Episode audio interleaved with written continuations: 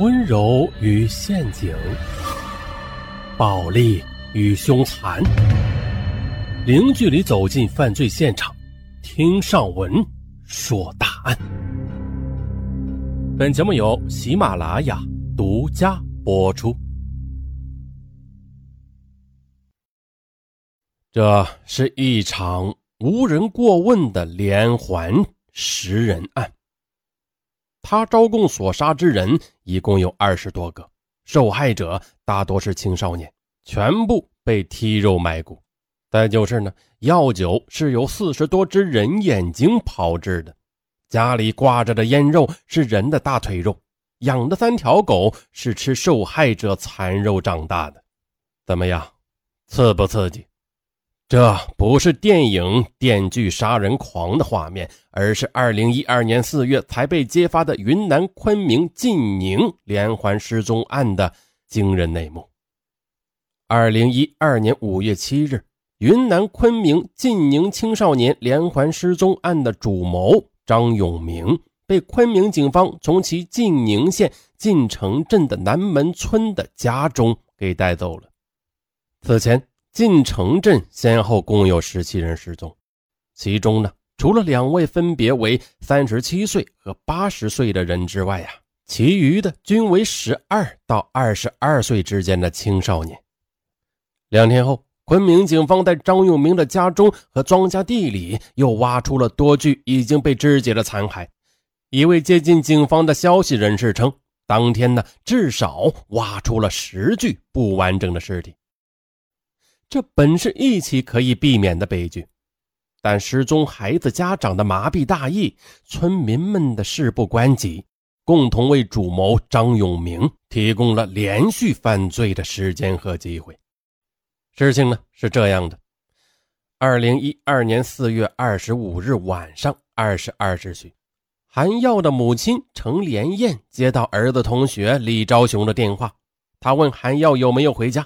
程连燕当时回了一句说没有回来，对方呢便挂了电话。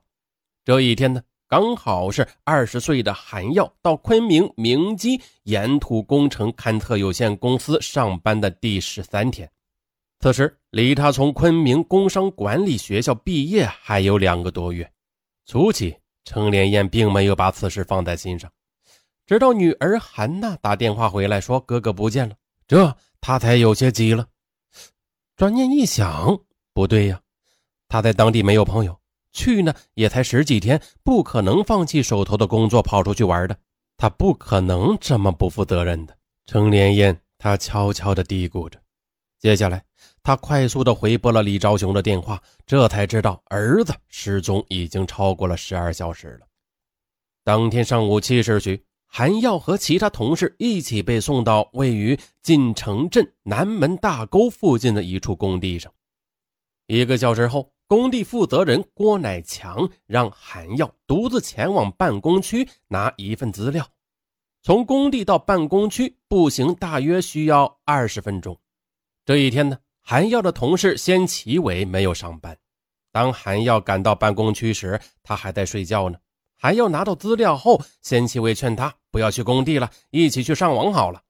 韩耀没有答应，说是工地上的人还在等着呢，自己要对工作负责。临出门前呢，还要还把自己的身份证给了县纪委，让他拿去上网。当时大概是九点十分左右。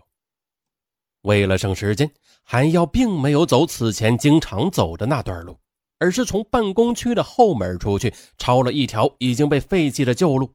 当时那条旧路已经被成堆的垃圾给占用了，垃圾堆的不远处就是一排树林，隐蔽性很强。但是啊，直到上午十点钟，工地负责人郭乃强他仍没有等到韩耀回工地。他打了韩耀的手机，哎，发现手机已经关机了。那会儿工地上都在忙。我当时也躲不开，也就没怎么管了。郭乃强他当时是这么说的。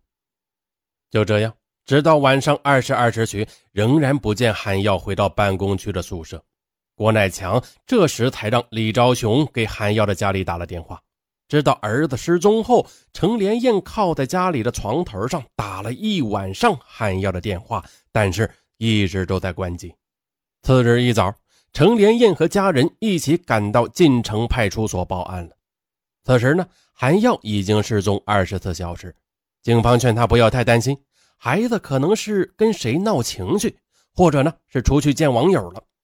但是啊，程连燕告诉警方，这绝对不可能。凭他的性格，不管去干什么，都会跟家里或者身边的朋友说一声的。后来，韩家人花钱动用了地下渠道，得知韩耀的身份证曾在他失踪后在晋城镇的某网吧里边使用过。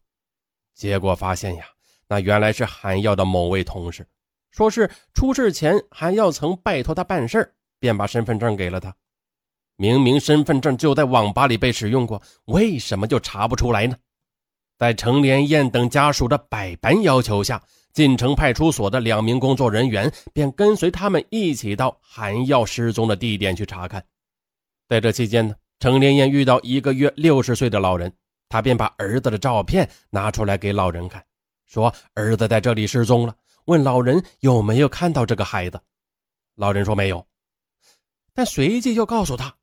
这里呀，失踪了好多孩子了，但是啊，一个也没有找回来。